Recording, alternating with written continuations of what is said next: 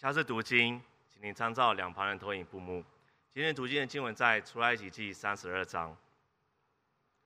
出埃及记三十二章十一节，摩西便恳求耶和华他的神说：“耶和华，你为何向你的百姓发烈怒呢？这百姓是您用大力和大能的手从埃及地领出来的。”三十二节，倘或您肯赦免他们的罪，不然，求您从您所写的册上。涂抹我的名。出埃及记三十三章第十三节：我如今若在你眼前蒙恩，求您将您的道指示我，使我可以认识您，好在您眼前蒙恩。求您想到这名是您的名。人在何事上得以知道我和您百您的百姓在你眼前蒙恩呢？岂不是因你与我们同去，使我与您的百姓与地上的万民有分别吗？摩西说。求您显出您的荣耀给我看。耶和华说：“我要显我一切的恩慈在你面前经过，宣告我的名。我要恩待谁就恩待谁，要怜悯谁就怜悯谁。”正道，今日正道的题目为：当我觉得上帝离开时。恭请徐牧师传讲神的话语。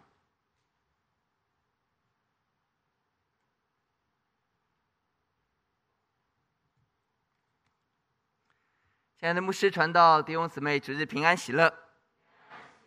感谢神，让我们可以一起来敬拜，这神给我们很大的恩典。我们深知神要与我们同在，我们深深看见，在我们一起聚集当中，每次的聚会中有神的平安、怜悯、拯救的大能。而回到我们自己的生活，我们会发现，有没有一些时候，我们觉得似乎上帝离我们很遥远？可能当我们挫败的时候。可能当我们遇到困难的时候，甚至有些时候那种控告感临到自己的时候，我不知道你有这样的经验吗？我们所到的地方就觉得似乎我不是一个合格的人，我不是一个好的父亲，我不是一个好的配偶，我不是一个好的童工，我可能也不是一个好的牧师。那种愧疚感临到的时候是非常非常的沉重。有些的时候，似乎我们祷告了许久。似乎上帝没有回应，似乎很多的时候我们只剩下我们一个人。我们有这样子的经验吗？我最近看到了一个见证，一个姐妹抓住耶稣，信靠耶稣，为家人祷告。她跟她的先生结婚二十多年，而他们去参加他们女儿婚礼的时候，知道她先生外遇，而她先生打死不承认。后来被发现之后，他的小三来威胁这个太太要离婚。他的儿女怎么劝这个先生，这先生就是不听。这个姐妹就不住不住的祷告。弟兄姊妹，我们曾经经历神似乎离开我们的经验吗？或是我们的家人现在正在这个处境中，我们似乎没有看到上帝的工作。今天我们要透过。出埃及记三十二、三十三这两章圣经来思想这个重要的主题。三十二章，百姓做了一件非常严重的错误，就是金牛犊。上帝在山上跟人立约，人在山下向神毁约。上帝在山上立了十诫法版，亲手写下来的爱的诫命给百姓，而人在山下亲手。铸造了金牛犊来拜偶像，所以上帝在这件事情清楚的说：“我离开这群百姓，我要审判这群百姓，我要从摩西的后代当中重新兴起上帝的选民。上帝要把整个以色列人要完全抛弃了。他们不是感觉上帝要离开他们，而是上帝清楚说我要离开你们了。而在这样子的一个危机当中，上摩西如何在？这么大的危机中，一面是上帝的圣洁，一面是百姓的罪恶。他在中间，这个人如何把上帝重新带回到以色列当中？如何把平安重新降临在百姓当中？这是一个好重要、好重要的经文。三十二、三十三章，摩西的一个决定，就决定信心之父是亚伯拉罕还是摩西。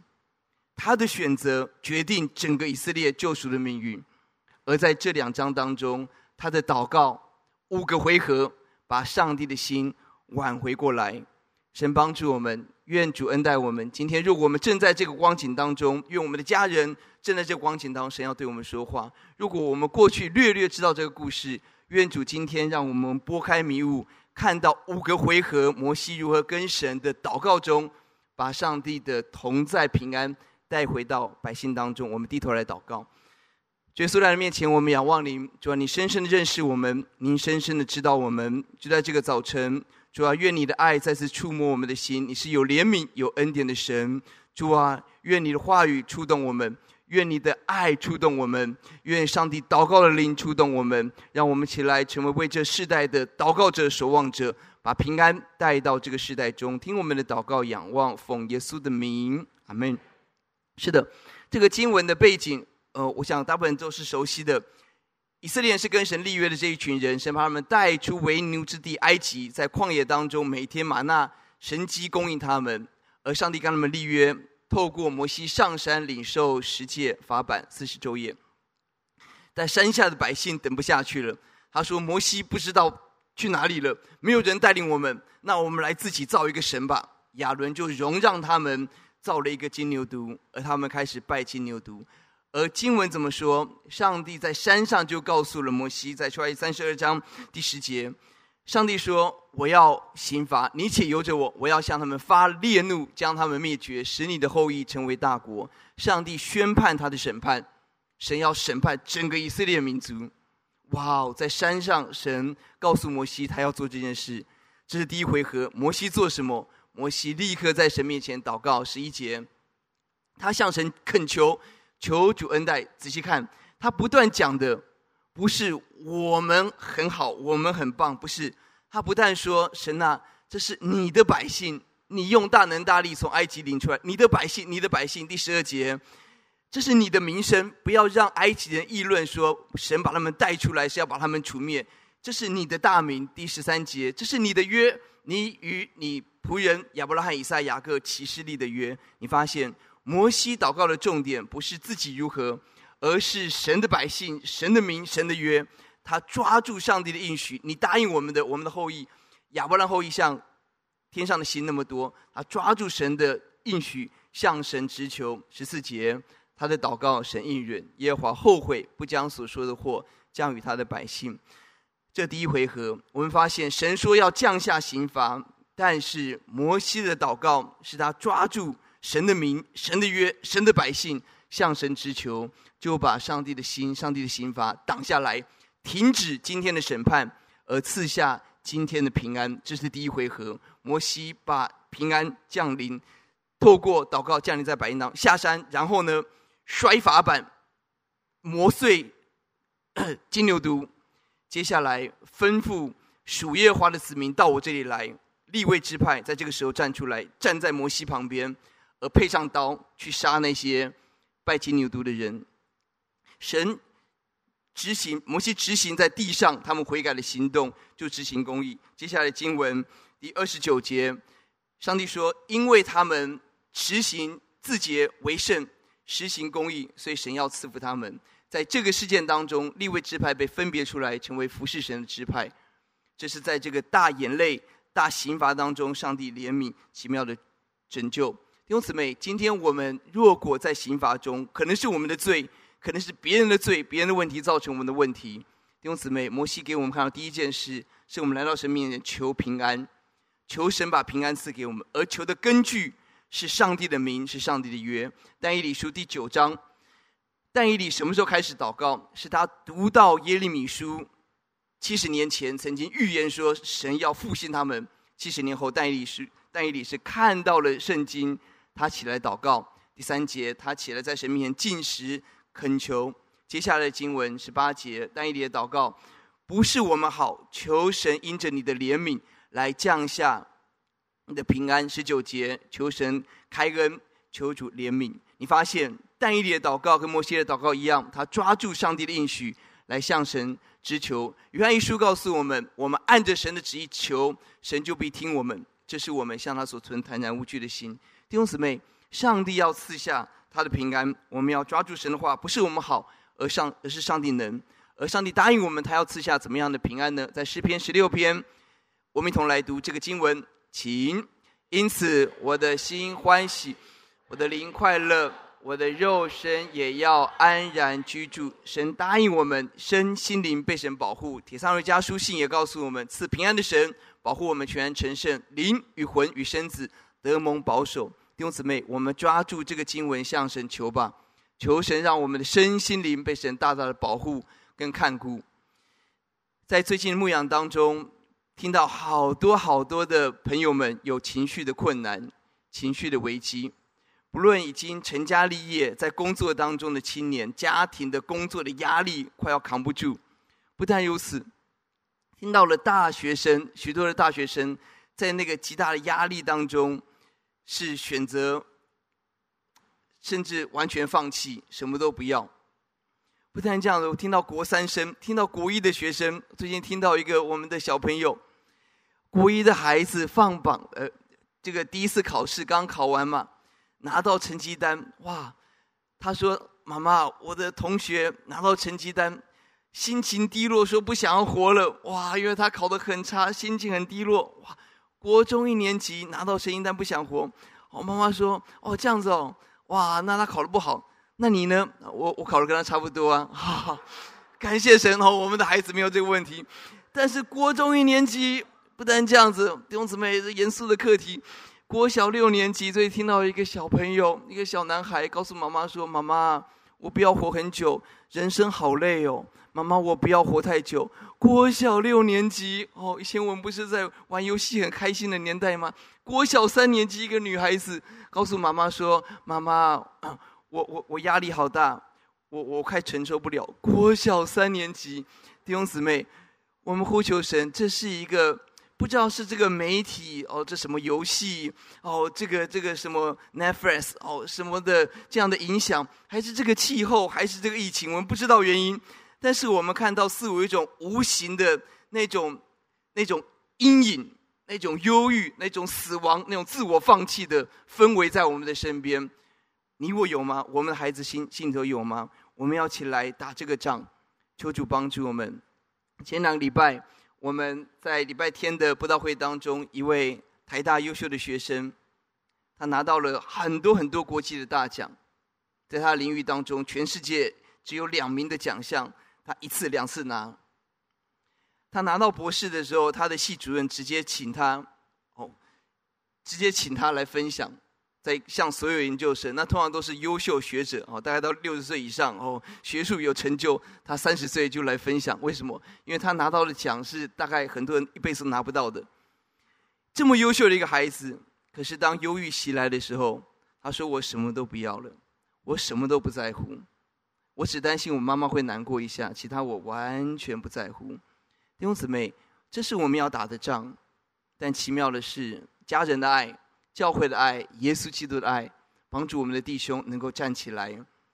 他跟所有研究生分享，上百位台大光电所的学学生分享的时候，他讲，当然是他的研究，他的专业，但是他重点，他先跟系主任讲说：“主任，我要讲到耶稣。”主任说：“你随便讲。”他跟这些最顶尖台湾大学研究所的学生、电机所的学生，跟他们分享什么？跟他们分享是我们需要盼望。需要耶稣基督，而后来有学生找他，不是问专业，是问是跟他说：“我也有这个问题。”其实大家都有这个问题，差不多哦。他帮助了好多的人，亲爱的朋友，我发现是我们在打这个仗。今天有很多的危机，而摩西的祷告停止这个审判，赐下平安，这是第一回合。求神让我们起来打这个仗，经历今天的平安。不单这样子。摩西继续祷告，第二回合，他不是处理表面今天的问题啊，没事没事没事，神没有这样刑罚。接下来第二回合是关于永恒。三十二章三十一节，摩西在神面前说：“这群百姓犯了大罪。”摩西知道现在的刑罚可免，但他们永恒他们会在哪里？于是摩西第二回合求的是永生。他们犯了大罪。三十二节，摩西继续祷告。求你赦免他们的罪。为什么三节好？祷告不下去了。他知道上帝的公义绝对不可能容许这样的事情。他祷告不下去，而他说：“不然这样子，上帝啊，你把我的名从生命册上涂抹掉。”哇，这是一份怎么样的祷告？他为了这一群百姓的永生，他赔上的是自己的永生。他说：“上帝，求你赦免他们。”否则求你把我的名字涂掉。”神怎么回应？三十三节，谁得罪我，我就从谁的身上涂抹谁的名。过去的刑罚是全面的，但是现在神针对那个犯罪的人，神施行公义的审审判跟刑罚。三十四节，而且给人时间，到追讨日子才追讨人的罪。神让我们有悔改的时间。摩西为他们的永生祷告，神说：“好，我答应你，我只刑罚那个犯罪的人，而且给他们时间。”彼得书信告诉我们，许多人认为耶稣来是单言，不是单言。而是神宽容，期待人人都悔改。神给我们悔改的机会。弟兄姊妹，摩西的眼光好重要。他要的不是今天的平安，他要的是永远的平安。不单求这群百姓今天得生命，而是停止永恒的审判，得着永恒的生命。这是摩西第二回合的呼求。弟兄姊妹，若果我们教导我们的孩子今天平安顺利成功，但是没有给他们永生的把握跟确据。请问我们在爱我们我们的孩子吗？真正的福气是天上的。约翰书信告诉我们，世界和其上情欲都要过去，唯独遵行天父旨意永远长存。在马太福音十六章告诉我们，赚得全世界，赔上生命有什么益处？十三章告诉我们，天国是宝贵的珍珠。当买卖的人看到这个珍珠，就变卖所有的，要买这颗珍珠。弟兄姊妹，永生才是我们真正生命真正的福分。大卫的智慧，他看到在诗篇第十七篇，他说：“求神救我脱离世人。什么是世人？就是只在今生有福分的人，追求两件事：金钱跟家庭、爱情、儿女。人以金钱为满足，以自己的爱情、自己的家庭为满足。这是人世人的道路。而大卫的祷告是：求神救我，用你的手救我脱离这个很可怕的。你会发现，回到十四节。”这个今世的风俗有很强大的势力，在我们的朋友中，在我们的同事当中，大家讨论的基本上就是这个东西，所以你我就不知不觉就跟着走走这个道路。所以大卫的祷告是求神用手救我脱离这个价值观、这个漩涡、这个网罗。神帮助我们不要以今天为所有人生的盼望跟焦点。而十五节他看到了永生，我要见你面。醒的时候就是人经历死亡。在醒来的时候，看见主的形象，就心满意足。大卫强调永生的重要。弟兄姊妹，神帮助我们。今天我们关心我们的家人、孩子，不单给人今天的平安、今天的忧郁、今天的恐惧得着出去，更重要的是得着永恒的生命呢。上礼拜我经历了一个很特别的一个服事。礼拜六的中午，接到一一个我们的弟兄，一位会友。的电话，他在高雄的长辈，他叫舅舅，已经癌症末期，已经到了最后的阶段了，而舅舅跟舅舅全家都还没有信耶稣。我们的弟兄就很急切，就希望好不好？徐牧师可以为舅舅祷告。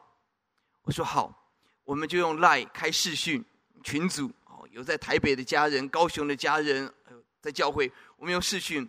我就一字一句就把福音带给他，诗篇二十三篇，他已经挨末了，基本上意识是不太清楚的。那但是我们就是把手机放在他耳耳朵边，宣告神的话，告诉他耶稣给他平安，给他永生，要信靠耶稣，为他祷告。这礼拜六中午，到了上礼拜天的这个时候，到了下午的时候，我接到一通电话，同样的弟兄告诉我说，好奇妙，这个舅舅的女儿叫表姐的。问爸爸说：“爸爸，你要信耶稣吗？”爸爸竟然点头，说他要信耶稣。所以到了下午一点多，我在家里头的时候就接到电话：“徐牧师，你可不可以带他相信耶稣？”我说：“好。”我们就用手机，用用开开视讯，再一次把福音带给他。接下来一字一句的带他做决志的祷告。接下来我思想到，那这样子的一个长辈。他应该要受洗归入主的名下，可是他在高雄，在病房里头，在疫情的期间怎么办？我就突然觉得，来，他旁边一个儿子，一个女儿，我说，来来，这个小姐，你去拿一杯干净的水，然后把你的手沾在那个水水里头，然后放在爸爸的头上，对对，就这样这样，放好放好放好，好好，来，你信了耶稣，你愿不愿意受洗归入耶稣的名下？他眨眨眼睛。说好，薛牧师要为你实习。好，我做传道人做了十六年，第一次线上实习啊，就在上个礼拜天中午，而到礼拜一早上，这位长辈就离开了，而表哥表姐很感动，他们说我们要参加教会，我们看到教会的爱，弟兄姊妹，我们关心我们的家人，我们相信神是有怜悯的神，阿门。我知道一些弟兄姊妹、一些家人在生病当中，我们里头很挂心，但是我们相信神爱我们，也爱我们的家人。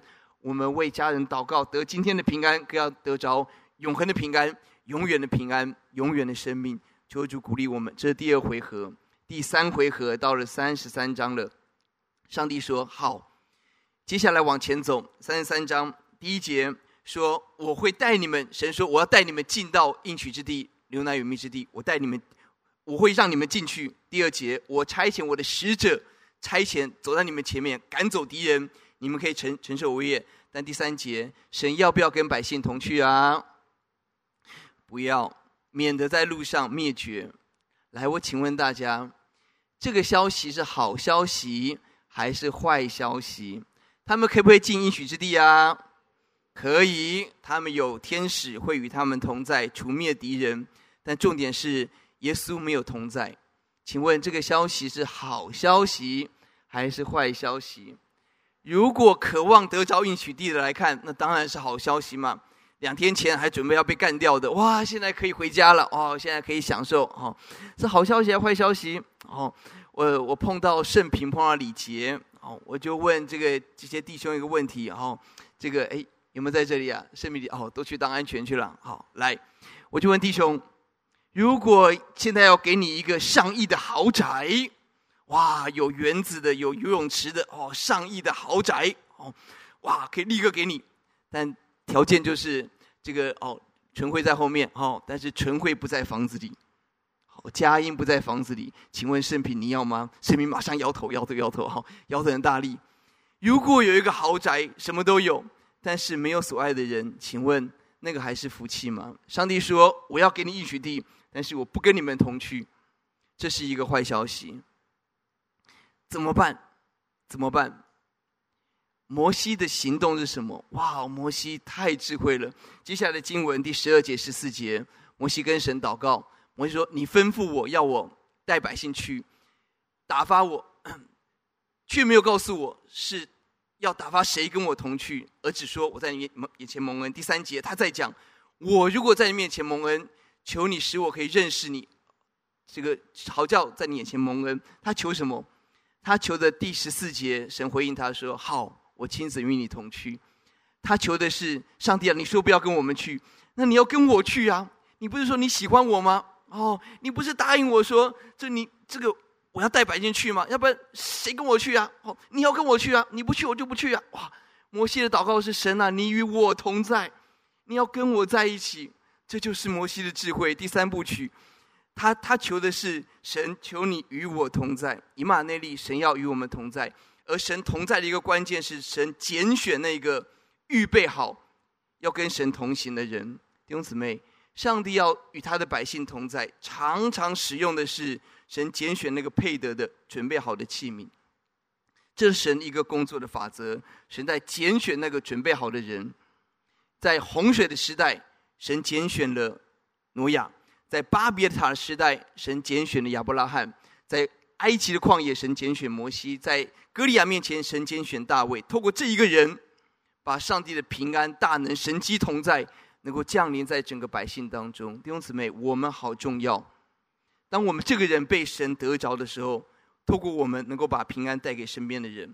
因此，当我听到有些家人遇到了情绪的困难、挑战的时候，通常我给这样的弟兄姊妹的第一个建议，不是要为他做什么，带他看医生，要不是不是不是，我给这样子的弟兄姊妹第一个建议就是，好好照顾你自己，是你必须要好好照顾你的身体、你的精神、你跟耶稣的关系。如果我们垮了，我们家人就没有办法从我这边得到平安、得到帮助。弟兄姊妹，神帮助我们。有些家人的担子是很重的，但求主恩待我们。就像以色列担子是很重的，但摩西的祷告是：你要跟我同去啊，你跟我同在。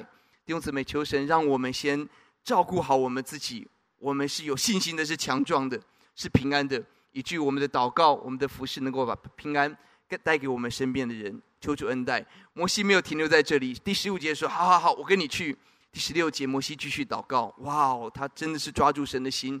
人在何事上得以知道？注意哦，摩西在这边把主词从我变成我们，他很巧妙，或是说很勇敢的说：“我跟你的百姓在你眼前蒙恩。”你要与我们同去，我和你的百姓，他把自己跟神的百姓绑在一起。人在何事上知道我跟你的百姓是蒙恩的？你要与我们同去，使我和你的百姓在地上和外面有分别。第十七节，神说：“你所求的，我也答应你，因为你蒙恩。”你发现第三部曲，他求的是神跟我在一起；第四部曲，他求的是神跟我们在一起。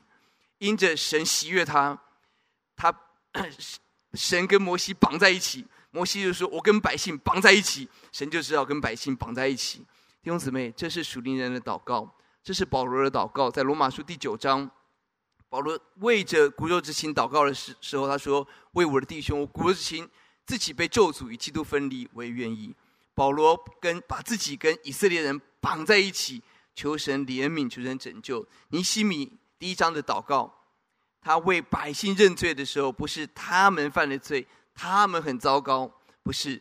他说是承认我们犯了罪，我们得罪了神。以斯拉记、以斯拉的祷告也是一样。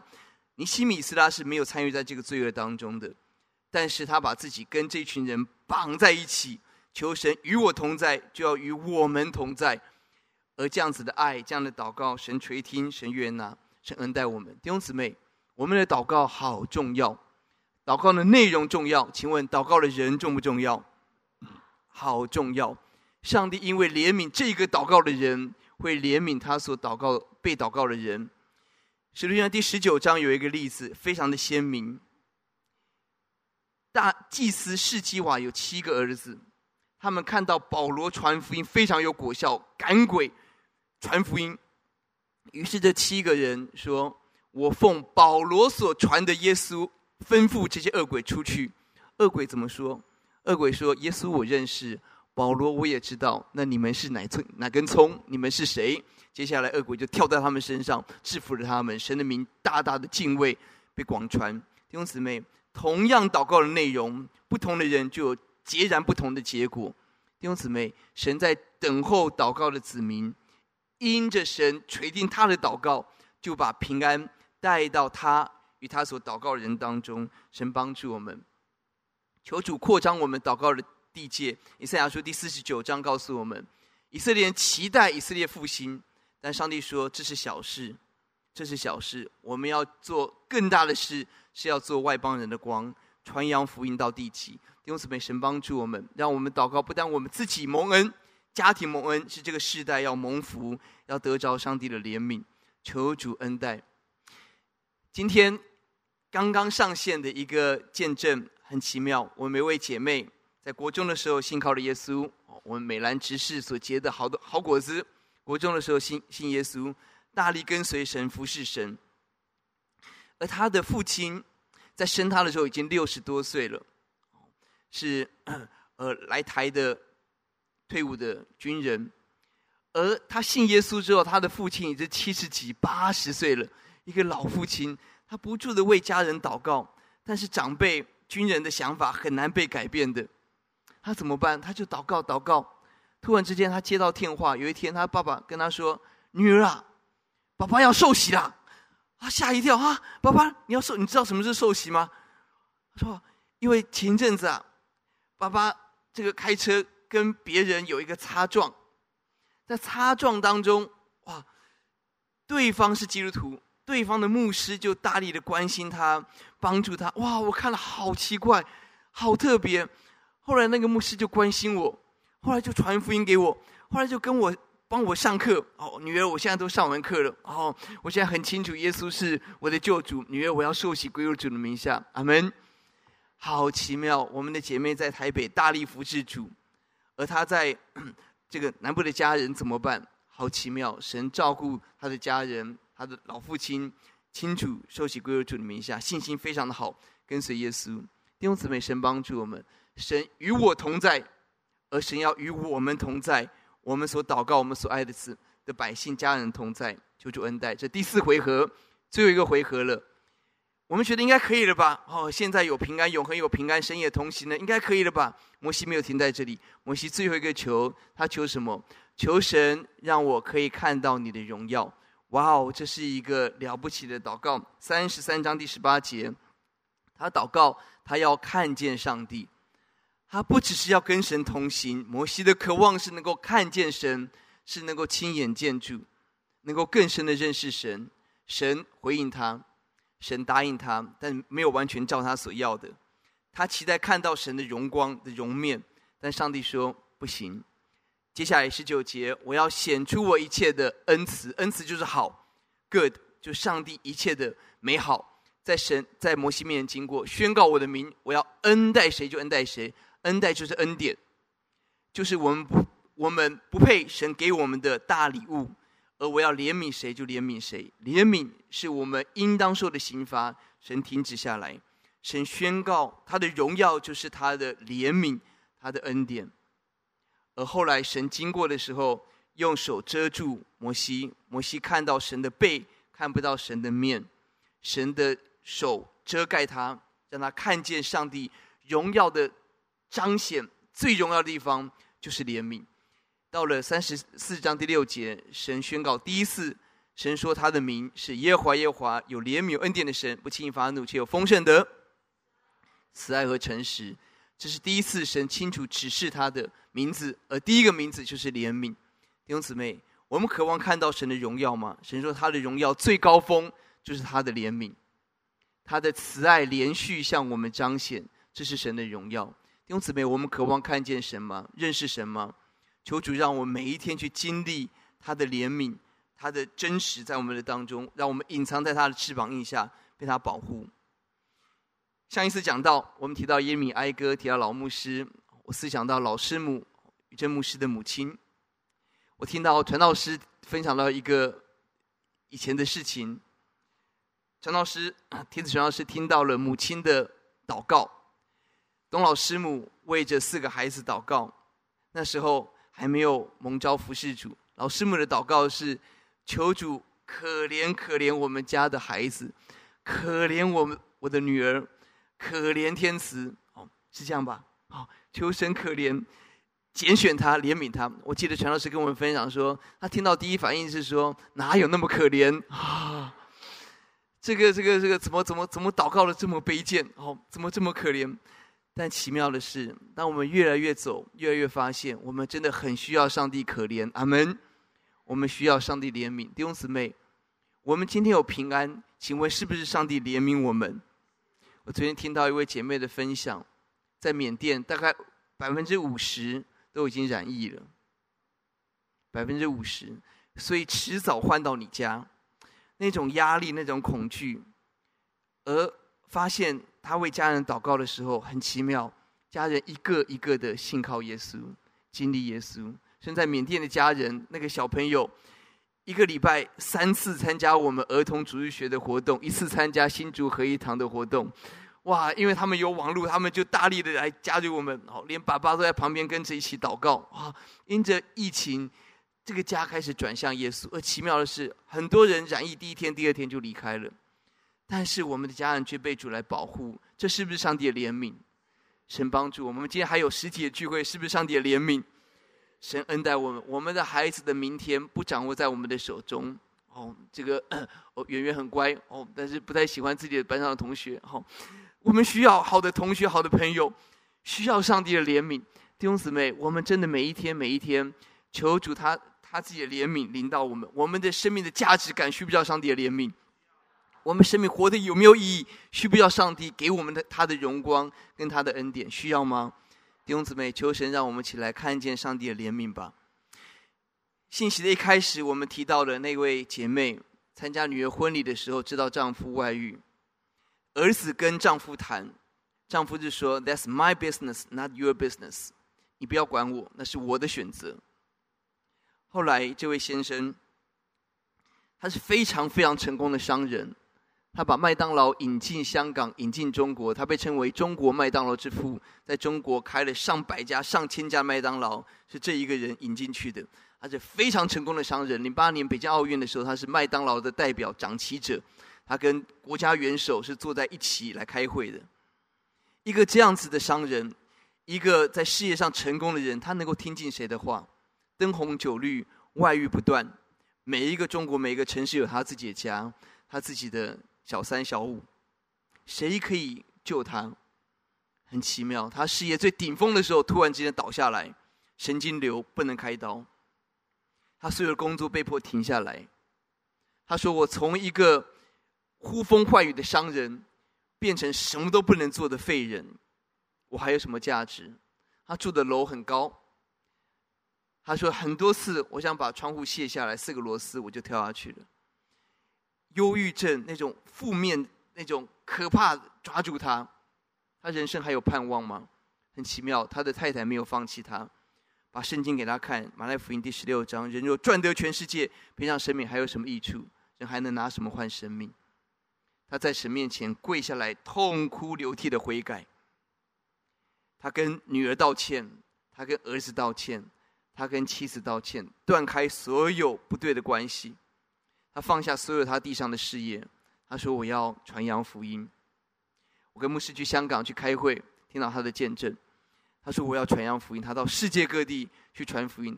他说：“我已经能够看到那个天上的荣耀，这地上一切都完全没有价值。我要得着那天上奇妙的荣耀。”他在大家面前承认他的过去的软弱，为主做见证，传扬耶稣奇妙的平安跟福音。弟兄姊妹。当我们觉得上帝离开时，呼求神，让我们知道神仍然与我们同在。我们透过信息一分钟，把这个信息带回家。亲爱的弟兄姊妹，大家平安。我们思想：当我觉得神似乎离开我的时候，我该怎么做呢？呼求神帮助我们效法摩西，在关键的时刻，他支取神的平安。与百姓同在，不但有今天平安，更有永恒的平安，使我们得着永生。不但如此，他更呼求神与我同在，神与我们同在，带领我们进入应许之地。摩西更呼求看见神的荣耀，最高的彰显就是上帝的怜悯。我们看到，在最大危机当中，摩西成为祷告者。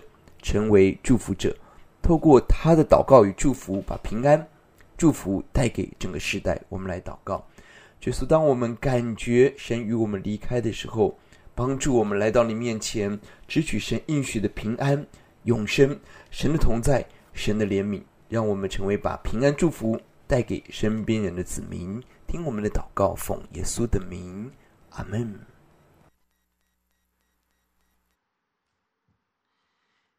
在这一章的经文当中，我们透过了五个回合，看到神本来说要灭绝这群以色列人，到后来带着他们进到应许之地。透过五个回合的祷告，摩西把神同在支取下来。创世纪十八章一个很类似的经文，亚伯拉罕为所罗门祷告，从五十人祷告到十个人。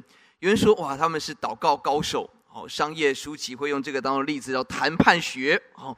但是我们发现，事实上并不是摩西、亚伯拉罕扭转上帝的心意，不是这样的，而是神的心意本来就是蛮有怜悯的心意，而他们抓住神的心，而向神直求这样的祷告，神不能够拒绝。神帮助我们。有一首诗歌说：“每一次我祷告，原本的诗歌是我摇动神的手，但是可以他把它把它改为我握紧神的手。”弟兄姊妹，没有一个人可以改变摇动上帝的手。没有人，但是我们可以握紧上帝的手，是让我们的心成为上帝的心，我们的眼光成为神怜悯的眼光。我们所发出的祷告与神同工，就把奇妙的平安支取在我们的当中。求神教导我们，这个故事好奇妙。本来是金牛犊，但最后三十四章第六节的结论是：神是有怜悯、有恩典的神。神第一次彰显他的名字这么清楚，就在金牛犊事件背后。弟兄姊妹，最深的伤痛，最深的眼泪。会让我们最深的经历上帝的奇妙跟同在，阿门。我们来唱这首诗歌，求主显出他的同在，他的荣耀，我要看见。呼求神在这首诗歌中，我们看见神自己。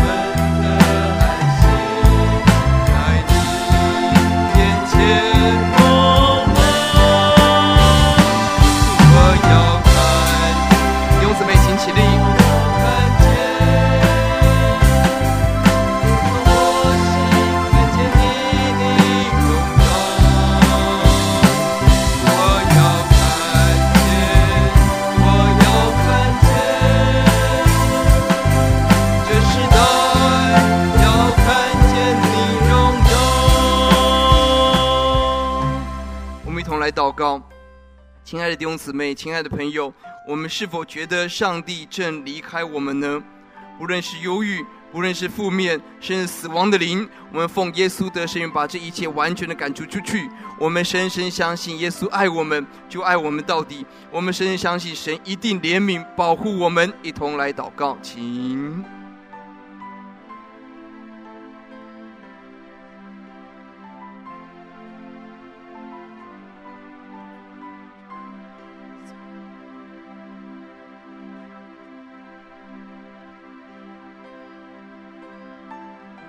也许您正为您的家人极大的担忧，我们孩子的前面的道路、课业、人际，我们的亲子关系，我们的长辈的健康，我们长辈的信主，我们相信神怜悯我们。透过怜悯我们，怜悯我们所爱的家人，为我们的家人来祷告。如果您第一次来到我们当中，耶稣实在好爱我们。我们的神是有怜悯的神，接受我们一切的困难。我们开口，把我们的家庭，把我们所爱的人交在神的手中，求神连续来祷告，请。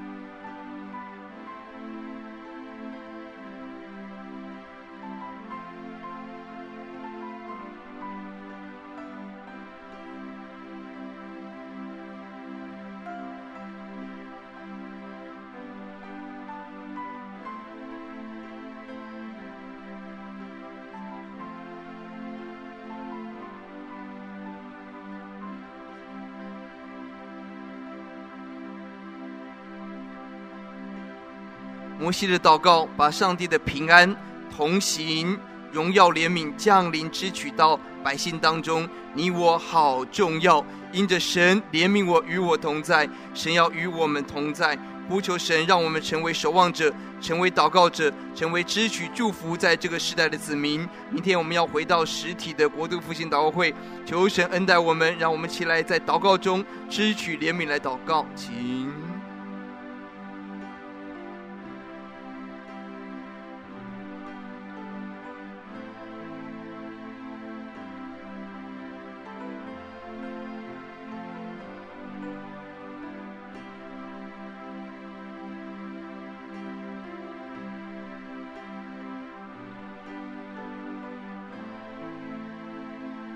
复兴我们是小事，神要我们做外邦的光。我们祷告，到了十二月一个多月以后，我们的在圣诞节要在这个教会当中，我们有三十五场的音乐会。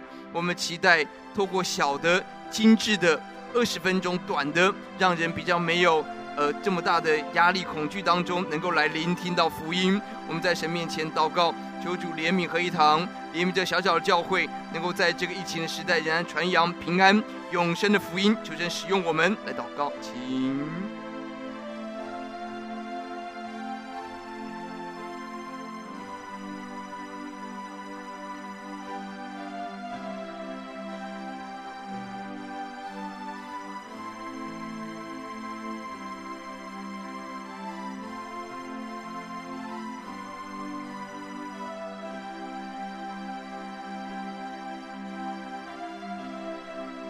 们一起来祷告，耶稣，我们赞美您。当我们感觉神离开的时候，让我们深深相信，我们的神乐意与我们同在。哦，主啊，呼求你赐下今天的平安，赐下永远的平安。求神与我同在，与我们同在，让我们认识你的怜悯，让我们经历你托住我们，怜悯我们的家庭，怜悯我们的教会，怜悯这个破碎的时代。怜悯台湾脱离一切瘟疫、一切军事的危机、一切政党的恶斗。主啊，因着你的子民的祷告，让上帝的平安临到这个海岛。仰望你连续，听我们的祷告，仰望奉耶稣的名，阿门。请坐，神祝福各位。